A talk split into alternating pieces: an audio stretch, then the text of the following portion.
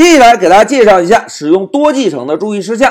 同学们，我们现在已经知道了，使用多继承能够让一个子类对象同时具有多个父类的特性，对吧？这一点还是比较方便的。但是啊，在我们开发时，如果遇到一种情况，那么就需要小心的使用多继承了。来，同学们看一下下面这张类图，在这张类图中，父类 A 中封装了两个方法：test 和 demo。父类 B 中同样封装了两个方法：demo 和 test。哎，同学们，现在来看一下 A 类和 B 类中封装的方法名怎么样？哎，完全相同，对吧？这个时候问题就来了，同学们，假设我们让一个子类 C 同时继承自 A 和 B，那么子类 C 的对象在调用 test 方法的时候，是应该执行 A 类中封装的方法？还是执行 B 类中封装的方法呢？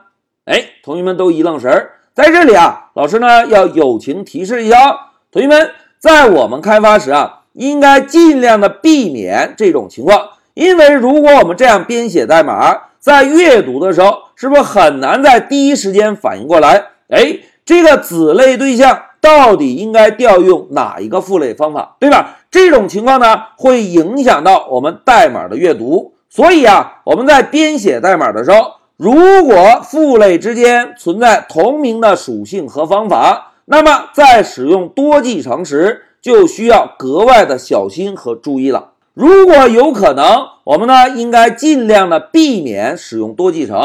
好，简单的介绍了多继承的使用注意事项之后，接下来就让我们回到 Pycharm，针对这张类图来做一个演练。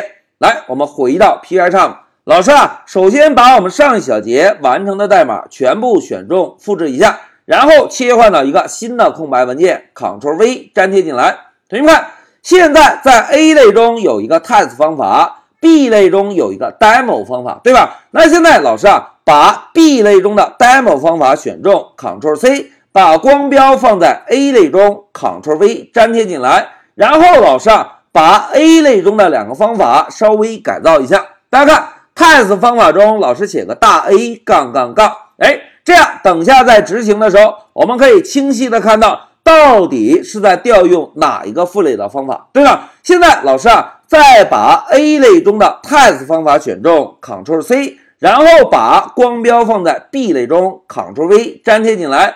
粘贴进来之后，老师呢再对 B 类中的方法进行一个改造，老师把这个大 A 换成大 B。然后把 demo 的方法也同样调整一下，哎，代码改造完成。同学们看，在上一小节我们定义了一个子类 C，让 C 类同时继承自 A 和 B，对吧？同时在主程序中，我们创建了一个子类对象，让子类对象调用 test 和 demo 方法，对吧？同学们，在上一小节两个父类中并没有同名的方法，所以我们在调用 test 方法也好。Demo 方法也好，是不是可以一目了然？但是呢，在这一小节中，是不 A 类中有 test 和 demo，B 类中也有 test 和 demo？这个时候，子类对象在调用方法时会执行哪个父类中的方法呢？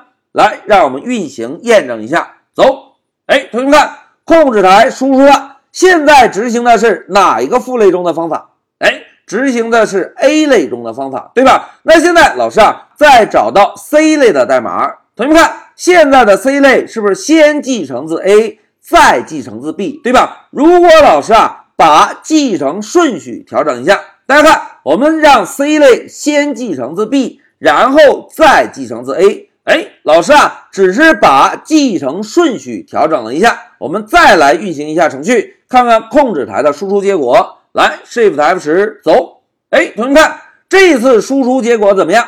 哎，这一次就调用 B 类中封装的方法了，对吧？但是老师要友情提示一下，同学们在 Python 中啊，具体调用哪一个父类的方法，在底层上是有专门的处理方式的，并不是像老师这样简单的调整一下继承顺序就可以。但是具体是怎样判断调用哪一个父类方法的，我们稍后再讲。在这一小节啊，老师呢就给大家介绍一下，在使用多继承时的注意事项。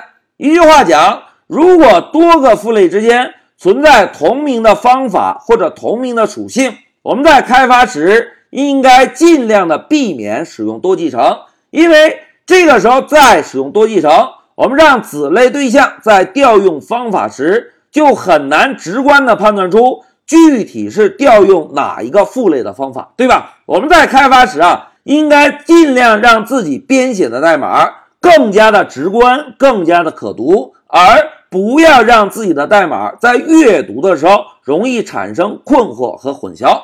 好，讲到这里，老师就暂停一下视频。